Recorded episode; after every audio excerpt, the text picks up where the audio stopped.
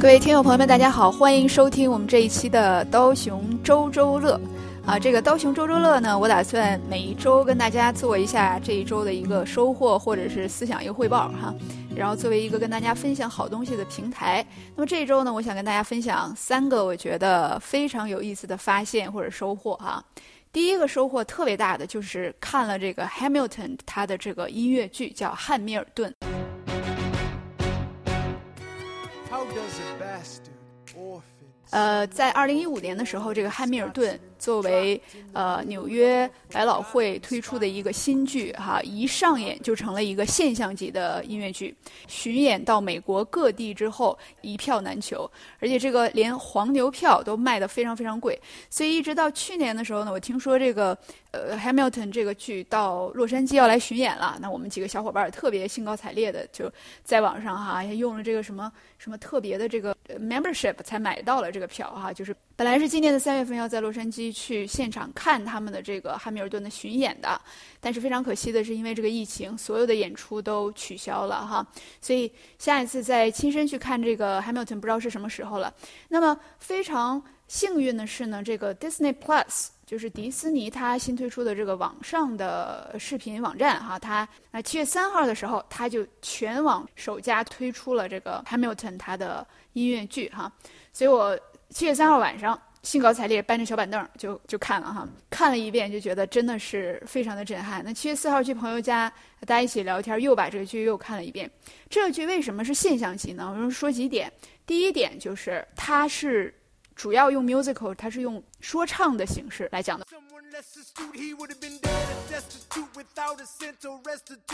我们说这个其他的这些音乐剧，比如说你想到你会想到什么音乐之声哈，比如说想到猫对吧？想到芝加哥，无论你想到这些什么，它主要的都是还以这个旋律，呃，作为它的一个故事讲述啊，对吧？感情表达呀的一个方式。但是汉密尔顿呢，它是第一个主要是用全程用说唱。来完成它的情节的，还有它的这个感情表达的一个，它里边有没有音乐，有没有旋律呢？也有，但是一个辅助作用哈。所以这一点刚开始是非常不被美国的百老汇的这些音乐剧的 producer 啊所看好的哈。但是他用他的实际的这个结果验证了，他真的是非常非常的呃有创新的一个举动哈。第二点，嗯，就比如说这个剧，他用 rap 这种形式，居然跟一个历史的，在对美国来说非常重要的历史现象，也就是说这些 founding fathers，对吧？他们这些开国的创建者们，比如说呃汉密尔顿，比如说华盛顿啊，然后再比如说呃 Thomas Jefferson。啊，对吧？然后还有是 Madison 这些人讲了他们的这个故事，而且讲的非常的诙谐，非常的幽默。就是说，你看的时候，你就会觉得说，这些人都是有血有肉的人，而且他追求的不是这种。丝毫不差的那种准确感，他是用一种夸张的概念化的方式去表现他们之间的一些沟通，他们的矛盾哈，剧情的往前的不断的推进。然后我看到最后才知道，这个汉密尔顿居然是这样的一个有点悲剧的一个人物啊。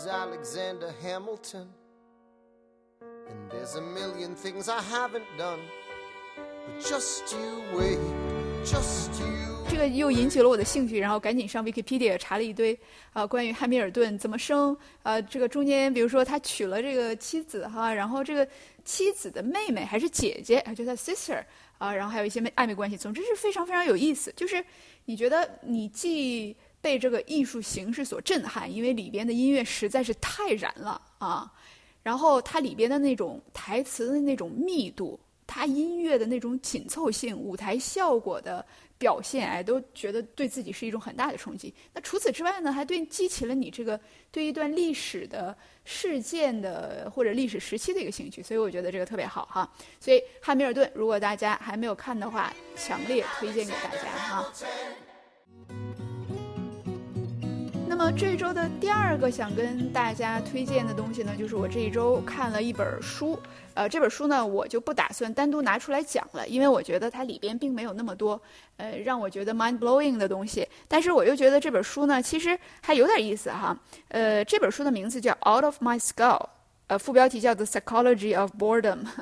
这本书是讲烦躁的，讲这个无聊的书啊。这本书刚刚出版，是二零二零年的六月份，在美国刚刚出版。而且我为什么呃看了这本书呢？因为我实在是太无聊了。我在美国从三月，其实我是从二月份，就一二月份的时候，就国内疫情开始起来之后，基本上就不太出门儿哈。那么三月份的时候，就美国这边正式疫情爆发起来了。那么加州又是疫情的一个属于重镇吧，所以。呃，基本不太出门那每天待在家，每天待在家，待到六月份的时候，我终于开始感觉到无聊了。于是呢，我就上网想搜这个关于无聊的书哈。呃，因为我觉得无聊这个现象挺有意思的。那我以前就听说过有一个研究，就是说把一群人放到屋子里边，然后给他们钱，就让他们待在这个屋子里。啊，你待的越久，我给你钱越多。但是这屋子里呢，问题就是什么刺激物也没有，就是外来的这种刺激源也没有啊，没有吃，没有喝，没有报纸，没有电视，什么都没有。呃，那个就是一个屋子，然后你待在里边，就看这些人能干啥。然后后来发现这些人就是刚开始还可以哈，然后接着就是抠手手、抠脚脚，然后到处看看完之后，有的人就。受不了了，就早早就出来了哈。他们后来还把这个实验做了一个什么改进呢？就是在这个屋子里边放那种可以有那个电击功能的东西，就是你一踩那个 button，它就把你电击一下哈。然后就会发现这些人无聊到什么程度呢？他要是想在这个屋子里多待一段时间，他就会不断的去踩那个电击的那个按钮。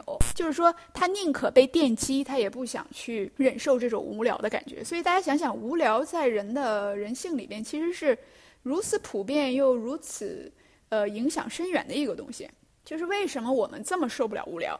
所以这本书《a l o m a s c a l 直译过来就是在我的头颅之外，哈，就是烦的都已经不行不行了哈。它是两个心理学家写的，那么这本书呢，就等于是从这个哲学和心理学的角度去说无聊和烦躁这个东西到底意味着什么哈，以及你你要想改善的话，有有什么办法没有？其实我看完之后最大的一个收获是什么呢？就是说。无聊这个东西其实是一个对我们来说非常重要的自我发现的工具。你觉得无聊的事儿，别人未必觉得无聊，这是为啥呢？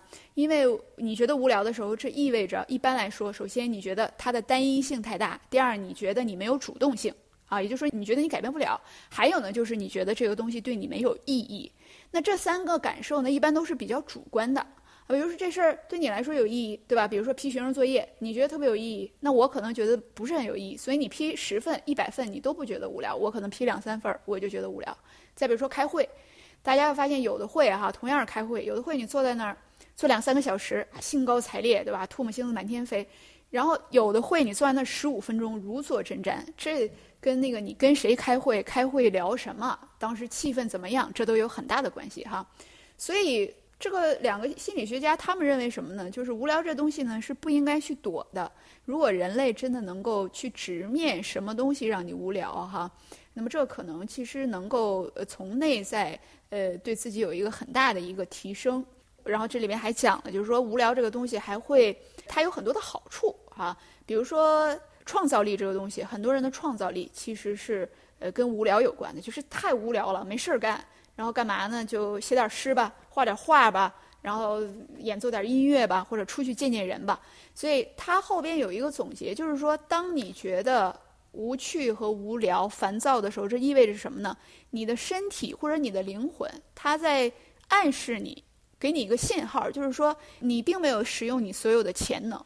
啊，你不只是你现在做的这点事情，他在不断的告诉你，比如说你，你如果这一段时间工作太多了啊，你有了这个无聊感，这可能是你的身体在告诉你说，你除了每天待在屋子里，你应该出去探索啊，你应该出去结交人，你看这个更大的世界啊，你他可能是告诉你说，你应该去享受音乐，享受艺术哈，享受这个大自然，所以呃，作者认为。无聊是一种很好的，呃，我们进化而来的一个提示的信号啊，告诉我们说，我们不要总是沉浸一件事情。另外，呃，这本书留给我的一个思考就是，作者在这里边问了我们一个问题：说，你想象一下，如果这个世界上的人都不能感觉到无聊，那么这个世界会变成什么样子？那么这个问题呢，也留给大家。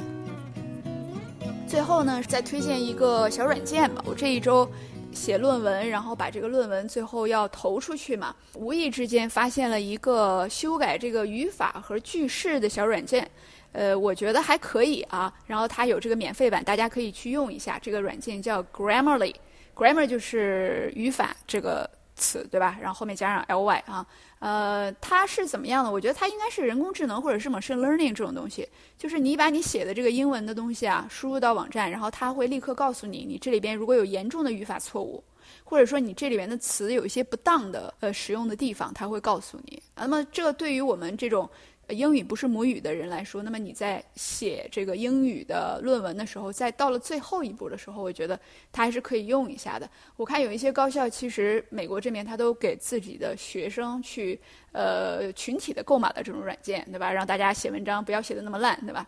啊，所以我觉得这个，如果你有这些英语论文的必要的话，我觉得你可以尝试一下。我觉得这样的软件可能不止 Grammarly 这一个哈。那这一周的想跟大家分享的三个东西就跟大家讲完了。